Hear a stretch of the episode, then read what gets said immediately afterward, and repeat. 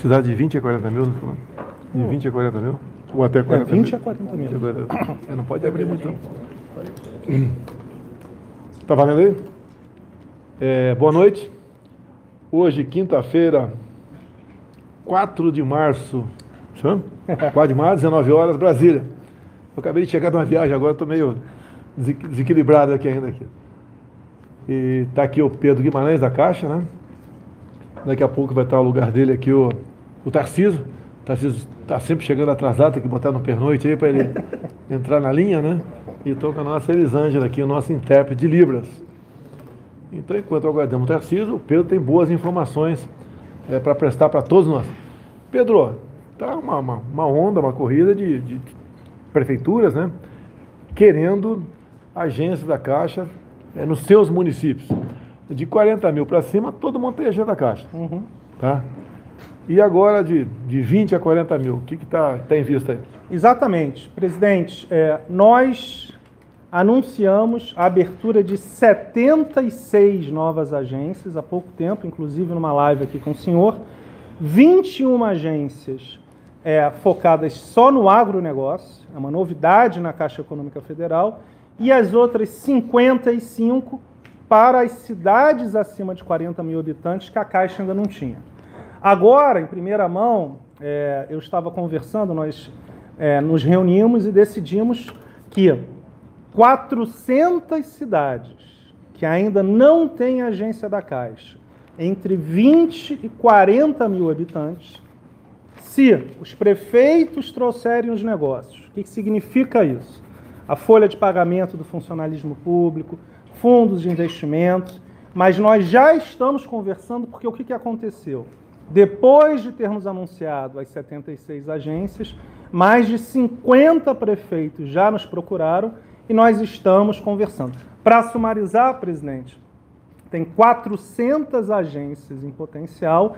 Agora, como esses municípios são menores, entre 20 e 40 mil habitantes, há uma necessidade para que a agência tenha viabilidade que a Caixa tenha os negócios e a grande maioria não tem agência de banco nenhum. De 20 a 40 mil, tem, tem município que não tem agência nenhuma? Vários. E para muita cidade, né?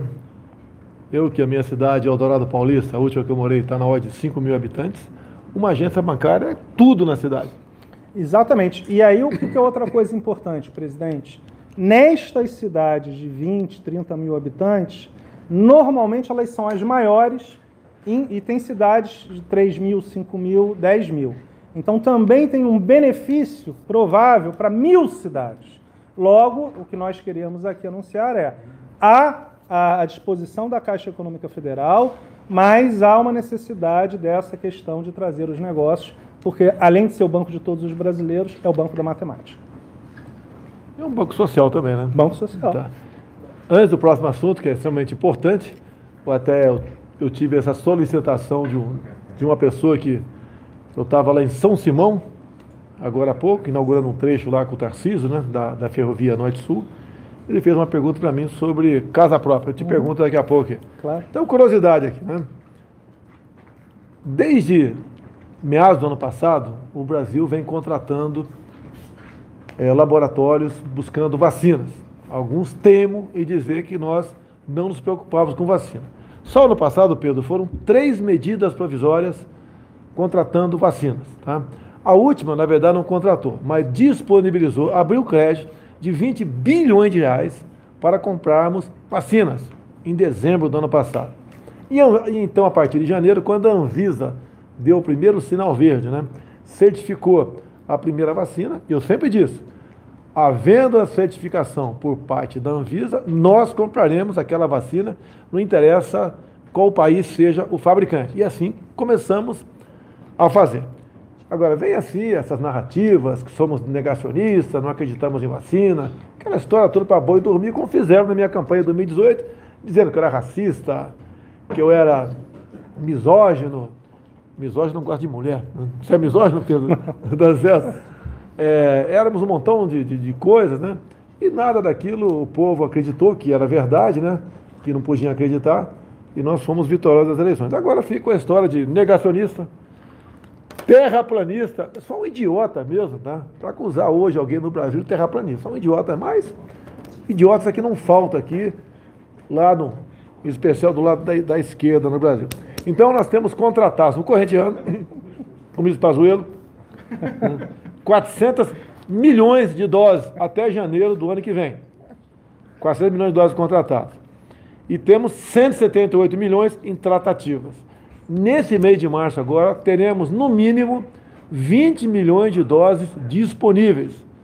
Eu falo no mínimo porque eu é no mínimo mesmo. Tá? Não vou falar 30 milhões, se você chega a 29 milhões, vamos dar, criticar a gente. E para o mês seguinte, temos, teremos no mínimo mais 40 milhões de novas doses. Então o Brasil hoje é um dos países que mais vacina no mundo, né? em valores absolutos, inclusive, e nós vamos evoluindo. Tá? Então, a vacina da nossa parte será voluntária, vai tomar quem quiser. Nós jamais vamos obrigar ou criar sanções para quem, porventura, não tomar a vacina. Então, Pedro, uma pergunta para você aqui. Tem gente que comprou casa própria antigamente, né? Uhum. E tem uma taxa de juros bastante alta. Essa foi a pergunta que em São Simão é, fizeram para mim. Agora, a Caixa depois passou a financiar a casa própria com uma taxa de juros menor. Esse pessoal de antigamente pode buscar uma renegociação na Caixa com juros menor? Pode, não só da Caixa Econômica, como de qualquer outro banco. E, presidente, a Caixa é o único banco que tem quatro tipos de linhas de crédito imobiliário, sem nenhuma correção, corrigindo pela inflação, é o índice IPCA, corrigindo pela TR, são nomes meio, e pela poupança que nós lançamos na segunda-feira. Então, primeiro, são 5 milhões e meio de famílias que têm um crédito imobiliário na Caixa, podem procurar as agências e nós faremos a renegociação. Uma parte grande já tem taxas muito baixas, mas estamos certamente de portas abertas, não só para da Caixa Econômica, mas de qualquer banco. É uma tranquilidade, né? O meu pai foi ter casa própria quando tinha, eu tinha 30 anos de idade, vivia de aluguel por muito tempo, né? Eu acho que em Eldorado Paulista ele se mudou pelo menos 20 vezes de, de residência. Nunca houve, presidente, é, taxas tão baixas. E só o último ponto para reforçar aqui. Nós temos uma combinação que nunca existiu no Brasil. Os preços ainda não se recuperaram tanto e as taxas nunca tiveram tão baixas. Até 35 anos. Em duas ou três semanas teremos uma novidade, estou quase adiantando, mas não posso, que também vai ser bem interessante. Então, isso, e dado que o Tarcísio chegou, é, tem um outro ponto, presidente, se eu puder falar, que hoje a gente doou sangue. Você doou sangue hoje, cara? Doei sangue, meio litro de sangue. O teu sangue tem algum efeito colateral? algum problema? O meu não. sabe que tem, né? Eu não posso doar sangue. Eu, é segredo. Quem sabe, se houver muita pressão, na live de quinta-feira que vem, eu falo por que eu não posso doar sangue. É o efeito colateral do bem. Não, não. Começa com P. Não, não fala, deixa para deixa para semana que vem. A segunda letra é R. PR, I, PRI, alguma coisa, né? Semana que vem eu conto aí. E o que a gente vai fazer é uma iniciativa, inclusive. Ó, o pessoal diz que o banqueiro aí não tem coração, não pensa no próximo, não doa sangue. O Pedro doa sangue. O Pedro da Caixa doa sangue. E vou, inclusive, meu aniversário, o senhor já deu Meu aniversário hoje. 50 anos de idade, a gente. Senhor, um abraço todo especial. Você estava você estava você tava descontraído aqui, recebi um abraço todo especial meu. Você gostou do abraço? é, a Caixa vai fazer uma iniciativa coordenada também pelo é, a primeira-dama fez é, um convite, foi muito interessante, porque nós temos presença no Brasil inteiro. Então, também no Hemocentro aqui de Brasília. Certamente agora, para doar, tem que ter hora marcada, mas nós vamos fazer uma campanha grande pelo Brasil inteiro. E isso é uma coisa muito importante, presidente, porque cada doação são quatro vidas e, nesse momento, é óbvio que é muito é, importante. Em Juiz de Fora, no dia meia dúzia de setembro de 2018, eu recebi 3 litros de sangue. 3 litros? 3 de sangue. O pessoal fechava e vazava. Daí o doutor Borsato, né, entre outros médicos estavam lá, abriam e tinha uma, uma das... A ponta da faca é, perfurou uma veia né, e ela estava difícil a visualização. Então, obviamente, metia sangue, fechava e vazava por até que acharam e Mais um milagre, né? Mais um milagre. Então fomos, fomos salvos pelos três de sangue, por Deus em primeiro lugar, e também pela persistência dos médicos de Juiz de Fora em buscar uma maneira de me atender. E alguns dizem, os próximos médicos de Juiz de Fora dizem, né, que a minha facada foi cirúrgica, ela só podia entrar ali.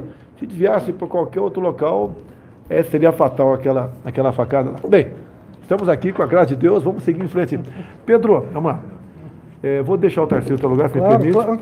É o pessoal da Jovem Pan, é, o, o, nosso prezado aí, Augusto Nunes, entre outros. Fique à vontade, Pedro, ficar do lado aqui. Pode fazer pergunta para ele também. Tá? Enquanto o Tarcísio. De novo, o Tarcísio chega atrasado. Eu acho que na academia, na academia lá em Resende não chegava atrasado, não. Não. Porque ele falou que não tem punição, pô. Tá certo.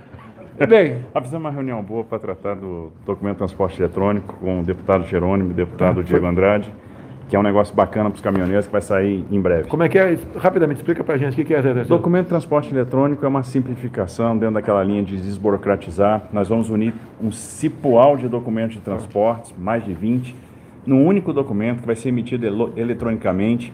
Isso vai tirar a burocracia do sistema de transporte, vai ajudar o caminhoneiro autônomo vai tirar intermediário do processo, vai permitir o pagamento via Pix. Então é mais uma medida aí para ajudar quem, o profissional da estrada. É, eu mandei um colega dar uma olhada aí. Tem um estado, um grande estado do Brasil, né? Que proposta aí nossa, tua, minha, o Congresso aprovou, agradeço a Câmara, o Senado. Nós passamos a validade da carteira de motorista para até 10 anos. Aí tem uma, um limite de idade, obviamente, ali. Então, nesse estado, as taxas estaduais para renovação e tirar a carteira o respectivo governador dobrou. Malandramente, dobrou. Eu não falar que estado é esse porque eu estou confirmando, mas é um grande estado no Brasil. Tá? Realmente é, é duro trabalhar assim, né? A gente pensa ajudar o próximo, ajudar o povo, vem lá ó, um, um governador, que semana que vem eu digo o nome dele, fazendo um trabalho desse de dobrar o valor das taxas para renovar a carteira ou para retirar a carteira. Enquanto daqui a pouco conversar com o Tarcísio de novo aqui. Curiosidade apenas aqui, né? Um conceituado jornal europeu investigativo sobre medicina, né? Aponta que. Cid, traduz para mim aqui que eu não sei. Como é que é o nome? Jornal Clinical, como é que é? é jornal Europeu de Investigações Clínicas. Fala, fala inglês aí. European Journal of Clinical Investigation. Tudo bem é, aponta que a política lockdown tra não traz benefícios à população. Né? Defender, diz lá, que defender o fechamento é desafiar a ciência. Não quero mais entrar em detalhe, porque eu li a semana passada aqui uma pesquisa sobre os efeitos colaterais para a garotada na escola do Reino Unido, se eu não me engano. Daí, alguns órgãos de imprensa deram como se eu estivesse criticando máscara. Falei que lá nesse, nesse conglomerado de países, o efeito colateral para a garotada que estuda, né, não é benéfico. Não é opinião minha, é dados de uma pesquisa, não é. Mais um pouquinho. Não vou entrar em detalhes, mas foi bem divulgado, né? O Ministério Público, de, Ministério Público Federal de Goiás emite nota apoiando o tratamento precoce. Né? O que é o tratamento precoce? É o tratamento imediato. O cara passou mal, vai numa UBS, ou procura um médico, e a partir daquele momento o médico começa a tratar essa pessoa. Eu não sou médico, nem o Tarcísio, mas existe um tratamento chamado off-label, fora da bula. O médico tem o direito, ao se deparar com uma doença que ninguém sabe muita coisa sobre ela, como a questão da Covid, de buscar um tratamento alternativo, diferente daquele do seu Mandetta, que mandava ficar em casa e quando estivesse sentindo falta de ar, vá para o hospital para ser entubado. Essa era a receita do seu Mandetta, que era o meu ministro é, da Saúde, foi embora e continua falando aí as, as asneiras dele por aí. Bem como quase toda a equipe dele foi para São Paulo, lá na, está na Secretaria Estadual de Saúde lá em São Paulo, também falando as suas, as suas besteiras é, por aí. Então, o tratamento precoce, é, o, o, MP da parte federal, seção Goiás, né? Emite uma nota apoiando o tratamento precoce com hidroxicloroquina, ivermectina, outra coisa qualquer que o médico julgue ser necessário. E geralmente como é feito esse encaminhamento? O médico fala com o paciente, se tiver condições de conversar, né? ou com os familiares, fala que não tem um remédio específico para aquilo ainda, mas através de observação dele, junto a outros colegas, tais medicamentos têm dado um sinal de atender né, para, aquele, aquela, para, para que ela seja curada daquela doença, no caso a Covid. Então, esse é um, é um, é um, é um direito do médico fazer isso aqui. Bem, a Câmara e o Senado aprovaram, nós sancionamos, né? E o Pazuello já assinou aí a intenção de compra com vacinas da Pfizer e da Janssen. O que acontece? A Pfizer é bem clara no seu contrato. Não nos responsabilizamos por qualquer efeito colateral. A barra é pesada. Quem vai se responsabilizar se der um problema, né? uma reação qualquer, podendo até ter problemas graves? Não seria Pfizer. O Congresso aprovou, que passa a ser o governo federal um tocante a isso, tudo bem. Então, o Pazuello vai comprar essa, já, já assina intenções de compra dessas vacinas que eu não sei o prazo é, quando elas devem chegar no Brasil aqui. Rapidamente, o Conselho Regional de Medicina do DF é contra o lockdown. Então o pessoal gosta de falar em ciência. Pô, até aqui o, né, o Conselho Regional de Medicina dizendo que é contra o lockdown e tem uma série de, de motivos. E você pode procurar isso aí, com toda certeza vai encontrar né, na, internet.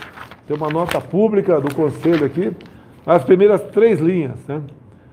Tal medida já se mostrou ineficaz, atentatória contra os direitos fundamentais da Carta Magna e condenada até mesmo pela própria OMS. Nas palavras do doutor David Nabarro, o lockdown, é abraça, né? O lockdown não salva vidas e faz os pobres muito mais pobres. Bem, eu não sou médico, estava hoje. Que, que trem aqui? Tá aqui, tá, tá, tá na imprensa, aqui no UOL, hein? Nossa, mãe, UOL. vou ler, tá no UOL, vou ler aqui. Com o lockdown, pessoas vão morrer de fome, diz secretário de saúde de São Paulo. Ué, de São Paulo, pô? O Estado está fechando tudo? Será que o UOL está falando a verdade? Ou o secretário de saúde de São Paulo está falando a verdade? Tá certo? Bem, repetindo aqui, o UOL. Com o lockdown, pessoas vão morrer de fome, diz secretário de Saúde de São Paulo. Vão chegar à conclusão que não é rei nenhuma. Com todo respeito, Aceso, não é rei nenhuma. Né? Tem até uma, uma aqui que eu mandei tirar, porque era muita coisa para falar, que era uma figura frente e verso. Eu tirei daqui, dá uma olhada rapidinho aqui. Tá?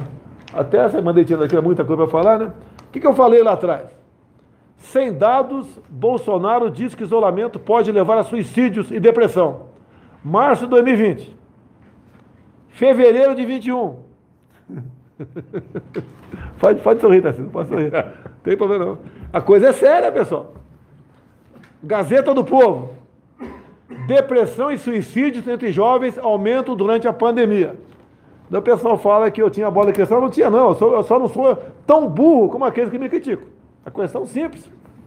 Você vai ficar em casa preso o tempo todo, você não sabe o que é isso? O que pode acontecer? Depressão. Como é que vai estar essa garotada quando voltar para as aulas agora? Aprenderam uma coisa em casa? Com toda certeza, a maioria não aprendeu nada. Ficou em casa, vendo televisão, vendo porcarias na televisão muitas vezes, né? Eu acho que poucos passaram a estudar. E nós, que já estamos nos últimos lugares da prova do PISA, com toda certeza, vai consolidar lá atrás, com toda certeza. Peço a Deus que esteja errado aí.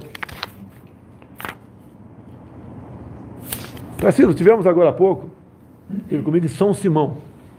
Nós temos a ferrovia Norte-Sul, 3 mil e poucos quilômetros, né? 3.350. 3.350 e faltavam 1.500 quilômetros quando nós assumimos. E daí, o que, que você fez lá para. Bom, presidente, nós fizemos o leilão da Ferrovia Norte-Sul em, em 19 Assinamos o contrato no dia 31 de julho de 19, lá em Anápolis. Estava lá, o governador estava conosco. Estava lá o governador Caiado, Caiado que é um entusiasta do transporte Estava o Vitor Hugo também, nosso líder do governo. Nosso Vitor Hugo. E começamos então a obra, né?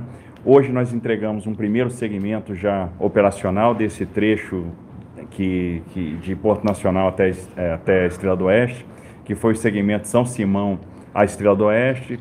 172 quilômetros de ferrovia pronta, é, uma ponte sobre o Rio Paranaíba, uma ponte ferroviária muito bonita, por sinal. 700 milhões de reais de investimento. Visitamos o terminal que inauguramos, nesse né, terminal de São Simão para 5 milhões e meio de toneladas e esse segmento está operando. Nós vamos continuar avançando agora na direção de Rio Verde, tem um, um bonito terminal para capacidade de 11 milhões de toneladas em Rio Verde e no meio do ano, agora em junho, a Ferrovia Norte-Sul vai estar chegando em Anápolis, ou seja, quando ela chegar em Anápolis, nós vamos ter esse segmento completamente construído, operacional e teremos finalmente a ligação lá do Porto de Itaqui, no Maranhão, ao Porto de Santos, em São Paulo. Passando em Tocantins? Passando, saindo do Maranhão, passando em Tocantins, Tocantins Goiás, Goiás, E vai até o Porto de Santos. Vai até o Porto de Santos. É, faltavam 1.500 quilômetros. 1.537. A Rumo pegou essa obra? A Rumo pegou. O governo tem uma capacidade enorme para atrapalhar a vida dos outros, pessoal. É a história lá atrás, né? De criar dificuldade para vender facilidade. O governo fez tudo através do Tarcísio. Acho que o TCU também participou disso. Ajudou o muito. O Trolli Cruzão participou muito, agradece o TCU na figura do Bruno Dança, que era o presidente, agora mudou a presidência. Né? É, Ministério Público também. Tudo que dependia do Doutor MP. Doutor Aras ajudou muito. Doutor Na época ele coordenava a Câmara, de Fiscal... a Câmara de Coordenação que cuidava dessa área de infraestrutura.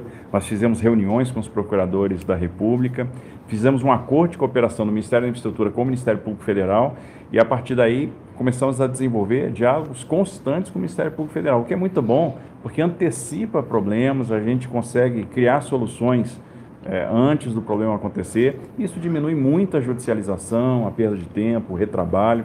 Então, doutor Aras realmente está de parabéns tá. por essa iniciativa. E a empresa Rumo que está fazendo a obra? A empresa Rumo ganhou a concessão, ela é responsável então por fazer a obra, né, por fazer a operação. Ela, obviamente, tem lá os seus subcontratados. 2 mil empregos gerados nesse segmento, presidente. Então, são 2 mil pais de família que tiveram acesso ao trabalho, tiveram acesso ao emprego e agora o trem está chegando lá em Goiás. Uma coisa bacana, hein? Você foi comigo na cabine de uma locomotiva. Tem, temos várias né, maquinistas mulheres. É isso mesmo. Dá para confiar na mulher pilotando ali o trem ali, né, Silvio? Sem sombra de dúvida. acho, acho que elas são mais caprichosas é, do que os homens. Eu até ouvi ali pelo, pelo maquinário, muita coisa informatizada, mas precisa da, de um ser humano ali. Realmente, as mulheres vão dar conta muito ali, bem do recado. Uh, em família, né? Porque a é. mulher é maquinista e o marido, é, o marido também. Realmente a coisa fantástica que vimos hoje lá em São Simão, é, Goiás. Descemos lá em Uberlândia, fomos recebidos pelo prefeito de Uberlândia, meu velho colega de partido lá, o, o Delmo Leão. O Delmo Leão tá? Falou dos problemas também do município, tá certo? O que a gente pode fazer, a gente faz, já atende qualquer município que esteja, que pare de forma inopinada ou não, tá? e o prefeito chega para conversar quando tem algum problema, a gente já procura atender, como os dois últimos, né? Um dos problemas era a agência da Caixa, eu liguei para o Pedro, eu não fecho, não dou a palavra sem ligar para o ministro responsável, no caso o Pedro da Caixa. Pedro, é esse o problema, quais são as, as condições, né? como ele disse agora há pouco, em cidade de 20, 40 mil, se o prefeito jogar a folha de pagamento lá para a Caixa, já começa a viabilizar a possibilidade de termos uma agência da Caixa naquele município, e assim foi feito nesse, nesse município, e atendemos no que for possível. Então, São Simão, um dia bastante proveitoso, né? não foi cansativo de jeito nenhum, foi muito bacana, gostei de estar lá no nosso querido Goiás. Presente também lá o nosso vice-governador, alguns parlamentares, João Campos, até enchi a bola do João Campos, Alguém, alguém lembra aqui do horário de verão? Alguém está com saudade do horário de verão? Lembra que falta de. Né, que ter paciência. E uma hora pelo fuso mexe com, com, o relógio biológico da gente. Acabou isso aí. Ideia do João Campos. Atendemos, fizemos um pré-estudo. Depois de um ano, confirmamos. Né? O horário de verão não economizava energia. Ainda mexia com, com o relógio biológico das pessoas. Então foi um gol de placa aí. Parabéns ao Ministério das Minas e Energias, ao João Campos a mim também, né? Principalmente. E uma coisa simples, não custa nada para a gente. E atendemos. E a, grande, a maioria do povo brasileiro foi favorável na época o fim do horário de verão. Tarcísio, eu vou estar agora, dia. Está previsto, né, dia 26 de março, estar em Buenos Aires, nossa querida Argentina. Estaremos lá criando, eh, celebrando 30 anos da criação do Mercosul. Né?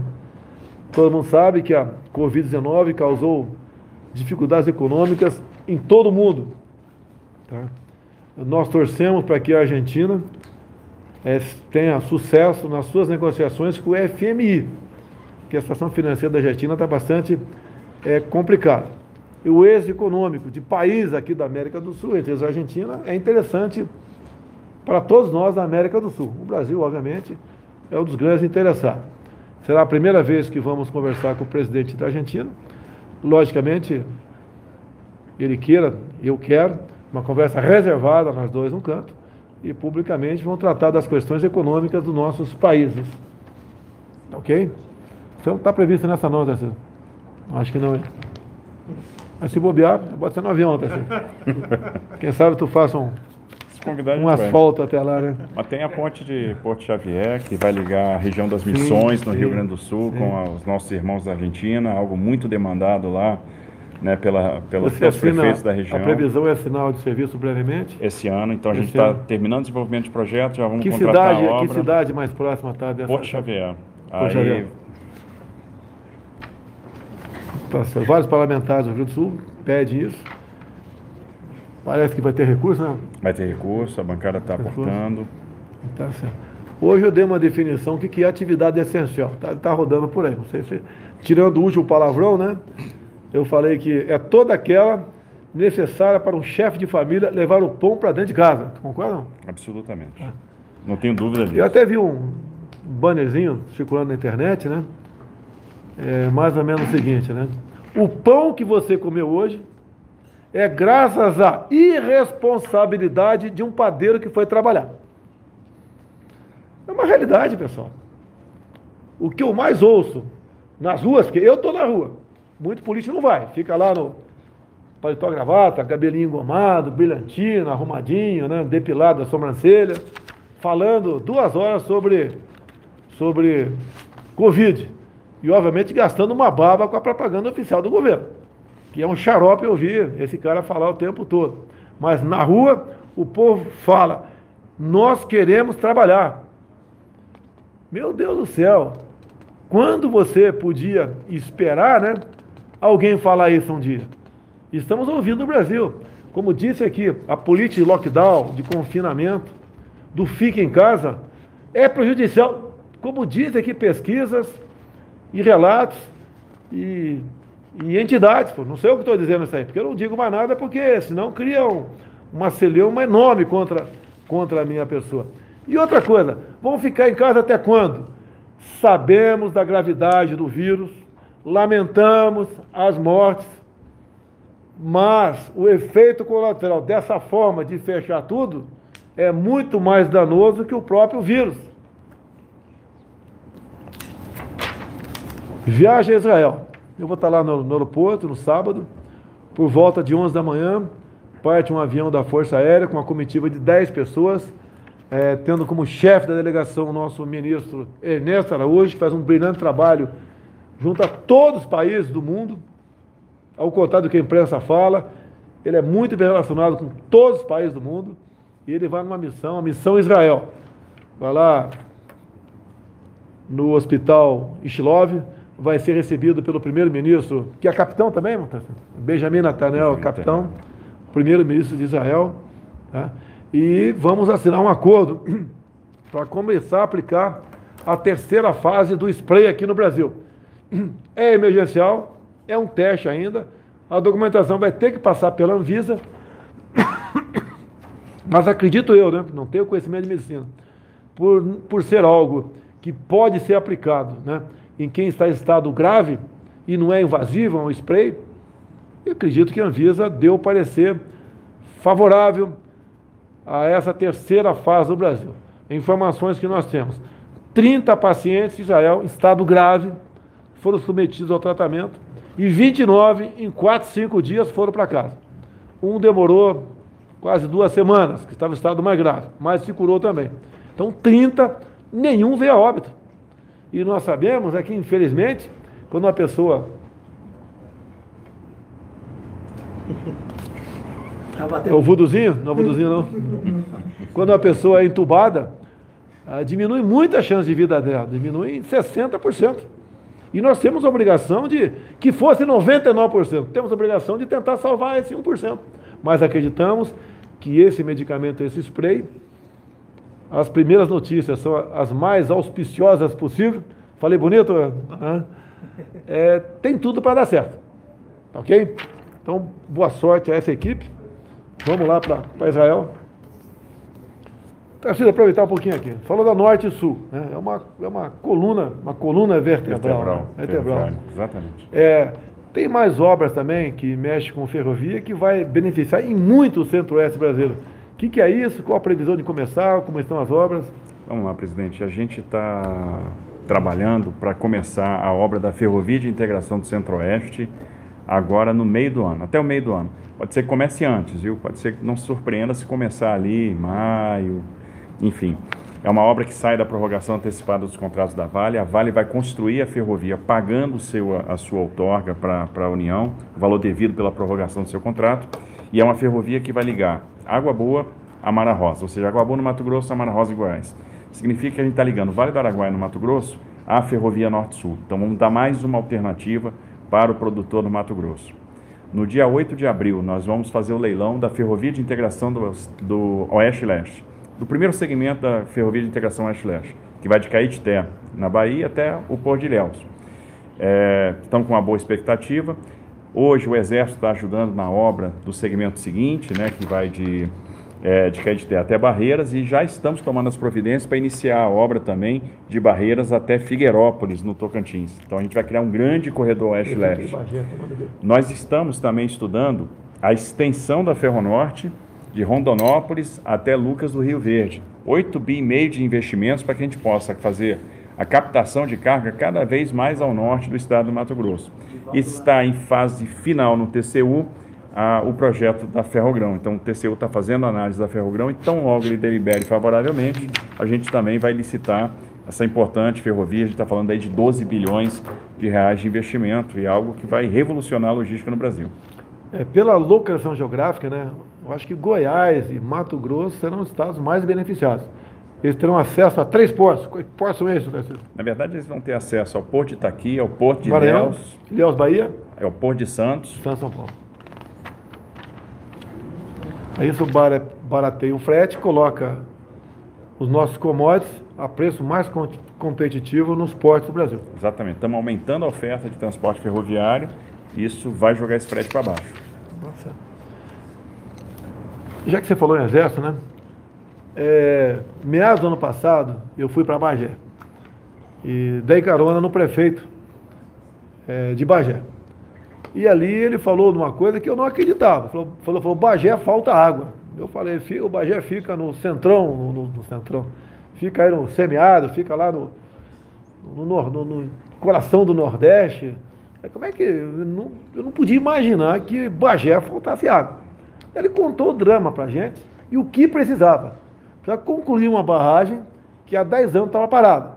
Estava nessa comitiva nossa o comandante do Exército conversei com ele, ligamos para o comandante, para o ministro da Defesa, Fernando Azevedo, e de modo quando nós pousamos em Bagé já tinha a resposta, que o Exército poderia, tinha capacidade, tinha tecnologia para fazer essa barragem.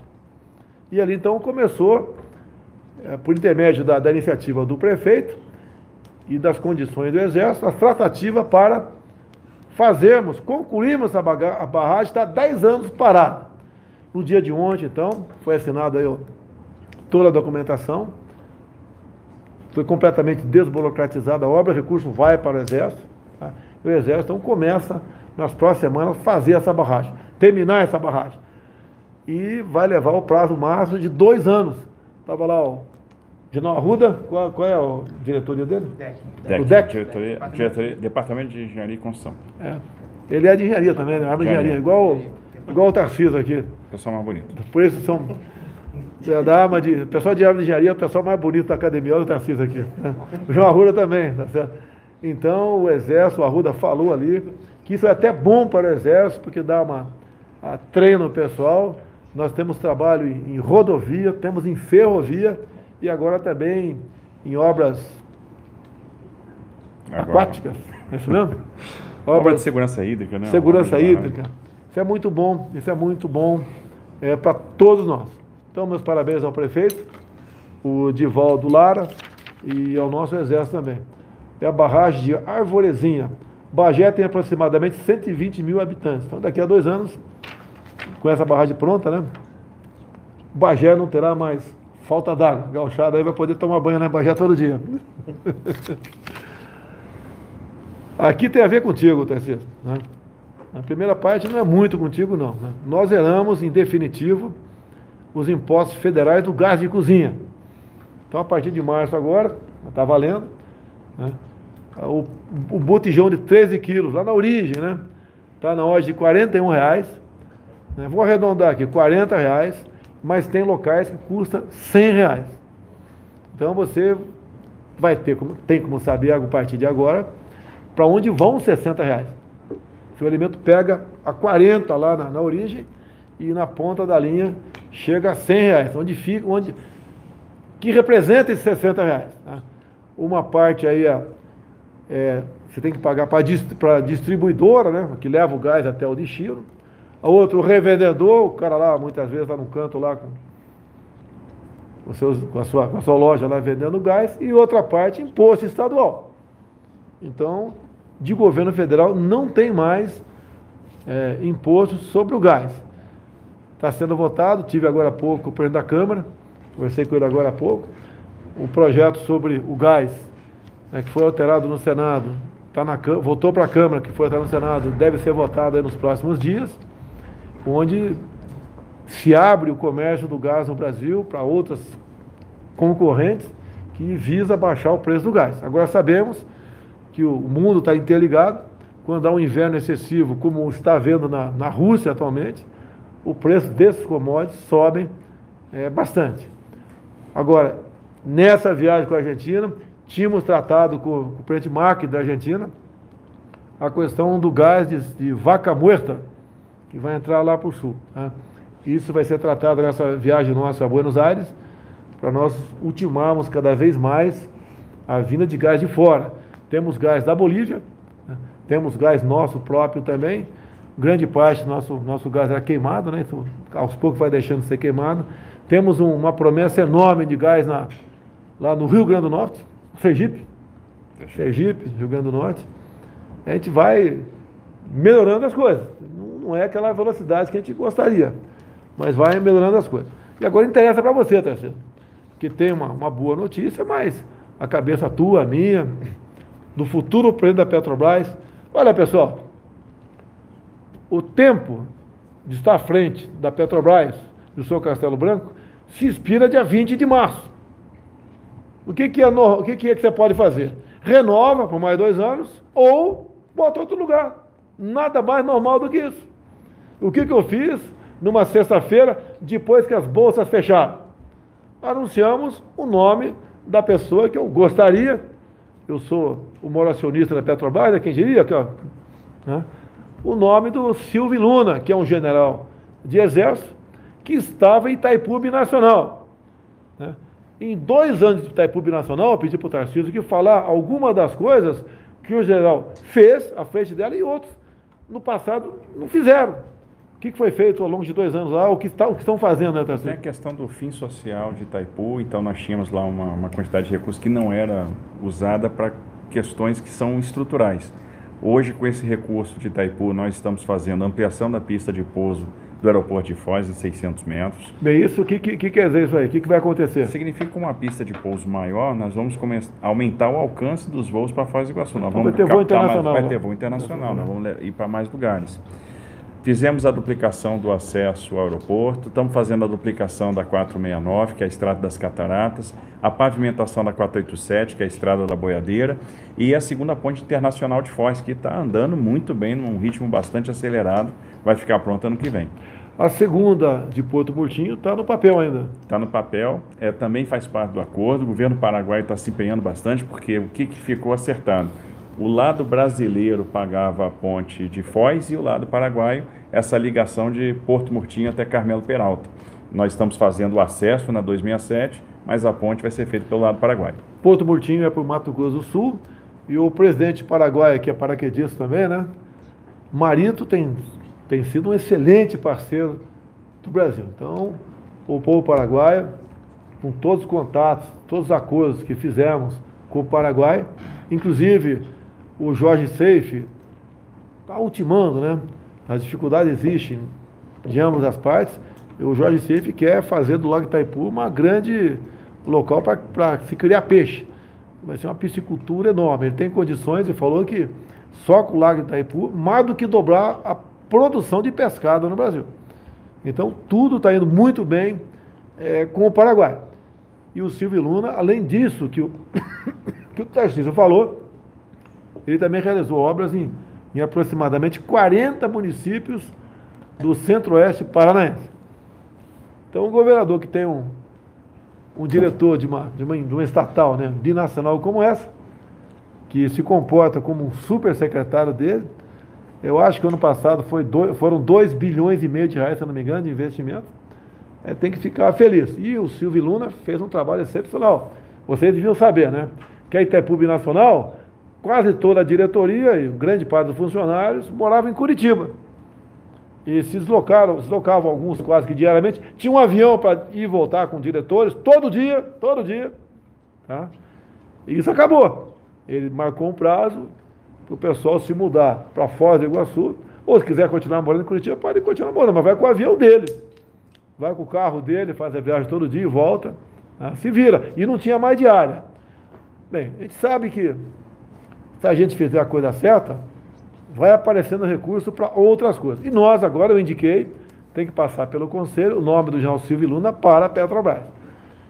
Imprensa, imprensa, para de mentir, não houve interferência. Eu não falei, vou baixar o preço na canetada. Tá? Me acusaram de tudo, intervencionista, especuladores, tá? uns mafiosozinhos que tem tudo quanto é lugar, né? Abusaram de ganhar dinheiro na bolsa, especulando, falando mentiras sobre interferência minha. Agora, o general vai chegar na Petrobras tá? e vai fazer um trabalho que eu gostaria que fizesse, que o outro não fazia. O outro estava 11 meses em casa. Não vou dizer que não estava trabalhando, não, estava em casa. Eu acho que. Imagina você comandando o batalhão de engenharia ficar comandando de casa o batalhão. Não dá, né? Eu acho que não dá certo. E temos muita coisa para fazer temos que fiscalizar, não é a Petrobras, não, vários órgãos que estão agora em campo, como a, a nossa Secretaria de, de Defesa Econômica, não, Defesa do Consumidor, do ministro André da Justiça, está trabalhando, está aí fiscalizando, é, umas coisas dependem lá da, da Justiça, outras dependem aí de outros órgãos, tá? Eu não tenho acesso à Agência Nacional, não tenho acesso, não tenho, não tenho nenhuma autoridade sobre a Agência Nacional de Petróleo, mas a, a ANP, com toda certeza, vai colaborar também em outras coisas. O Inmetro também, é fiscalizar se aquele volume que você vê lá na, lá na tela da, da bomba, se aquele volume entrou mesmo dentro do teu carro, se o combustível está batizado ou não. Cartéis bilionários, dá para entender o tamanho da briga que a gente entra, né? E esse pessoal tem um poder enorme, junta grande parte da mídia. Tá certo? Um poder enorme. E vão para cima da gente, com mentiras, com fake news, com tudo, para tentar esculhambar. O tempo todo pega uma palavra minha e o pessoal é, diz como se fosse aquilo, estivesse debochando dos mortos, é, fosse uma pessoa irresponsável, é, sou genocida. A política de controle não é minha. Governadores e prefeitos. Tá? Mas tudo bem. Não quero aqui é, criticar ninguém. Então a questão do óleo diesel, por exemplo, nós conseguimos por dois meses zerar os 35 centavos por litro de piscofins. Isso equivale na ordem de 2 bilhões e pouco de reais. E com esse imposto, né, eu tenho que arranjar um outro local para suprir esse espaço, que eu tenho que seguir a lei de responsabilidade fiscal. Então fomos buscar em outras áreas a, a, o aumento de imposto, no caso da CSLL. Contribuição Social sobre o lucro. A CCLL dos bancos, mais 5% lá, os, os banqueiros estão pagando, tá certo? E também em outras duas áreas aqui que tinham isenções e para deixar de ter isenções aqui. Agora nós temos dois meses para buscar uma maneira de Outra fonte o que vão fazer com 35 centavos daqui a dois, daqui a dois meses. Porque não temos mais como procurar recurso em outra área. Seria cobrir um santo né, e descobrindo outro. Não queremos isso daí. É, eu espero aqui que o dólar baixe no Brasil. Né? Tive ontem almoçando com seis embaixadores de países do mundo árabe, ali da região do Golfo, ali. O preço do barril de petróleo está a 65 dólares, conversei com eles, logicamente, né, eles têm um interesse muito grande no Brasil, porque eles não têm segurança alimentar, nós temos. Né, o petróleo é muito importante para nós, conversamos é, com, com, comigo, mais meia dúzia, mas o Intep 8 não tem segredo, né, mas não é o caso de comentar tudo que falou ali, mas foi um almoço bastante produtivo. Chorei os meus problemas, chorar o problema deles, me, Vaz me convidaram para visitar novamente o seu respectivo país. Eu disse, tão logo aqui é, normaliza a questão do Covid no mundo, né? Porque infelizmente vai ter que conviver com isso, pelo que tudo indica. Nós vamos reativar nossa, nossa agenda internacional para buscarmos acordos, proteger, hein? buscarmos acordos. É, eu não sabia, acho que eu também não sabia, não, que o Kuwait é, o, o que ele importa de, de produtos do campo, 80% vai do Brasil para lá. É, é, o nosso agronegócio tem crescido, logicamente muita gente reclama, né? Ah, está indo para fora, está caro aqui. Sei que está caro aqui, tá? mas em grande parte é em cima da política do fica em casa. Fica em casa, a economia gente vê depois. Estamos né? tendo problema. Estamos tendo problema de, de, de aumento da, da, inflação nos produtos da cesta básica, sei disso. Tenho conversado com a ministra Tereza Cristina, que a gente pode fazer. Né? É, as informações bancárias que nós temos, especial junto ao Banco do Brasil, tem aumentado o número de, de pessoas, de, agricultores, né, que procuram o banco para investir, para produzir mais. É, a pandemia levou a esse descontrole no mundo todo e a gente espera que nos próximos meses né, isso se normalize. Eu não posso dar uma canetada ou falar que tanto tem que ficar no Brasil, porque daí nós vamos começar a diminuir a produção e atrapalha a todo mundo.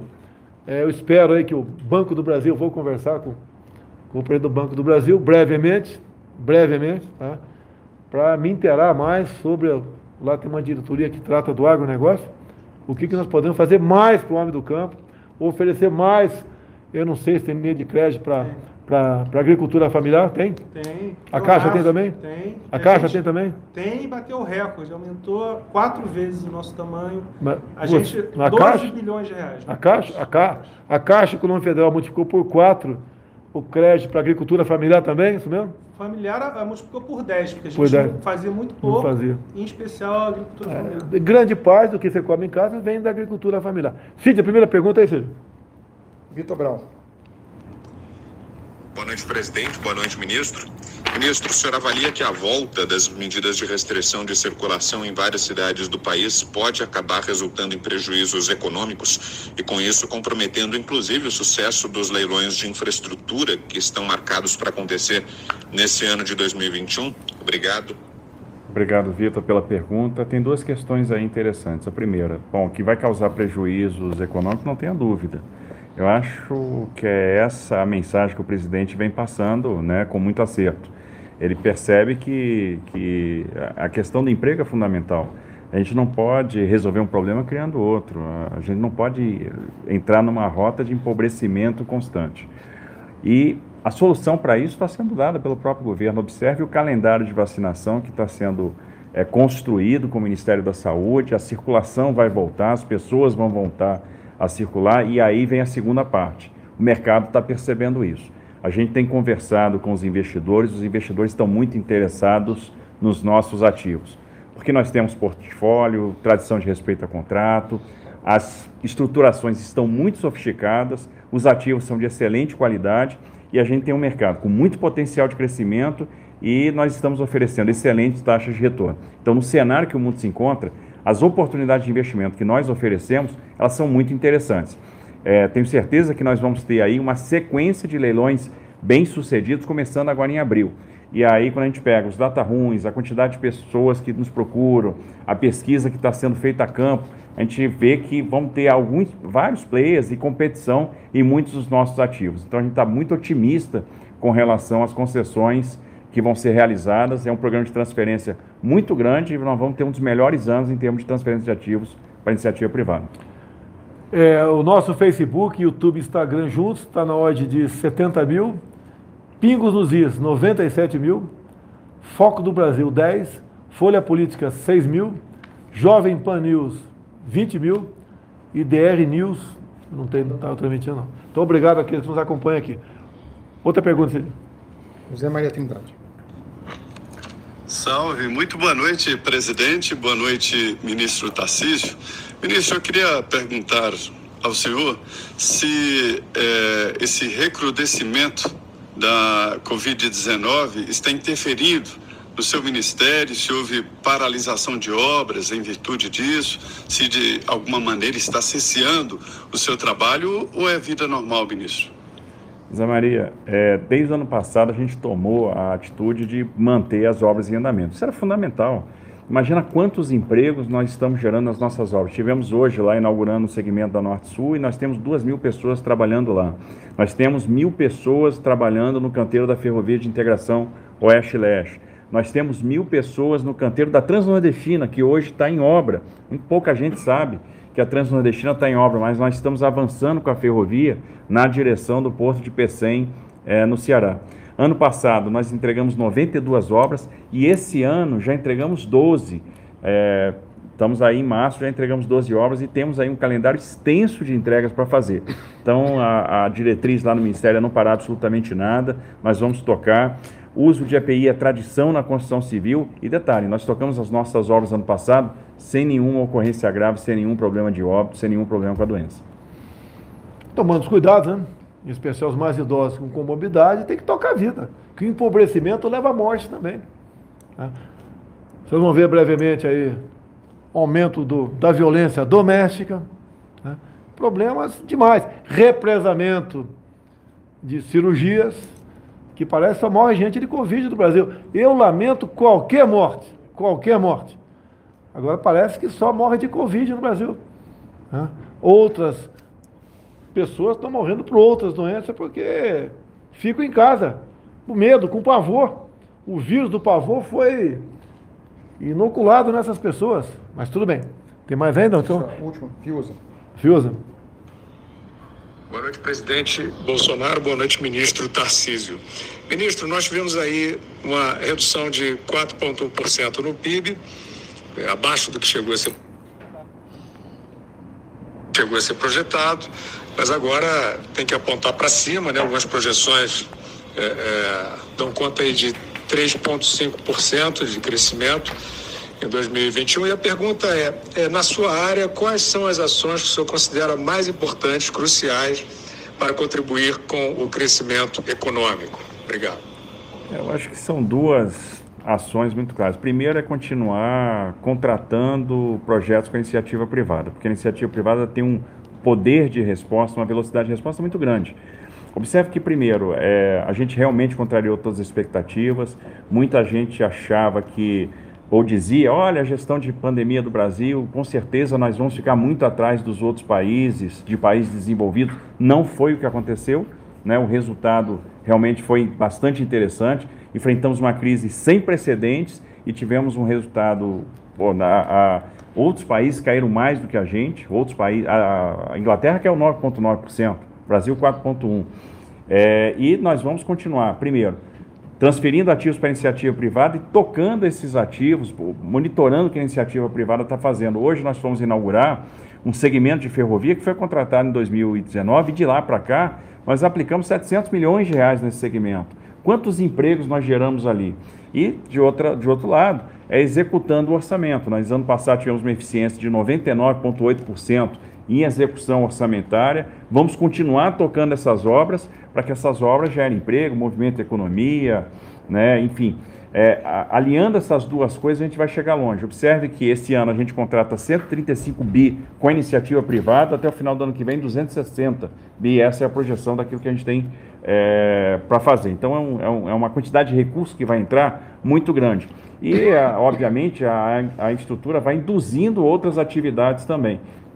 Fora isso, fora aquilo que está no nosso ministério, tem leilão da SEDAI, tem os investimentos em saneamento básico, tem a continuação da, da jornada aí de leilões da, no óleo e gás. Então, a indústria do óleo e gás ela acaba tendo sinergia com muitas outras indústrias, com muitos outros segmentos de atividade, e tenho certeza que isso vai contribuir para que a gente é, até supere a expectativa que está posta de crescimento para esse ano de 2021. Eu vou arredondar os números, né, aproximar aqui. Queda no PIB. Espanha, 11%.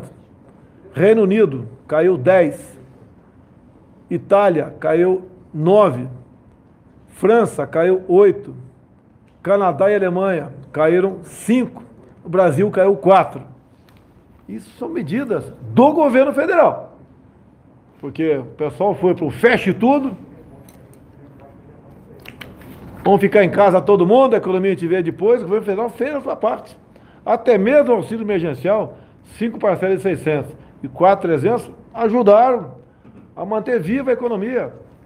Projetos como, por exemplo, o Pronamp, que a ideia foi do senador Jorginho Mello Santa Catarina, manteve 10 milhões de empregos. Né? O BEM também,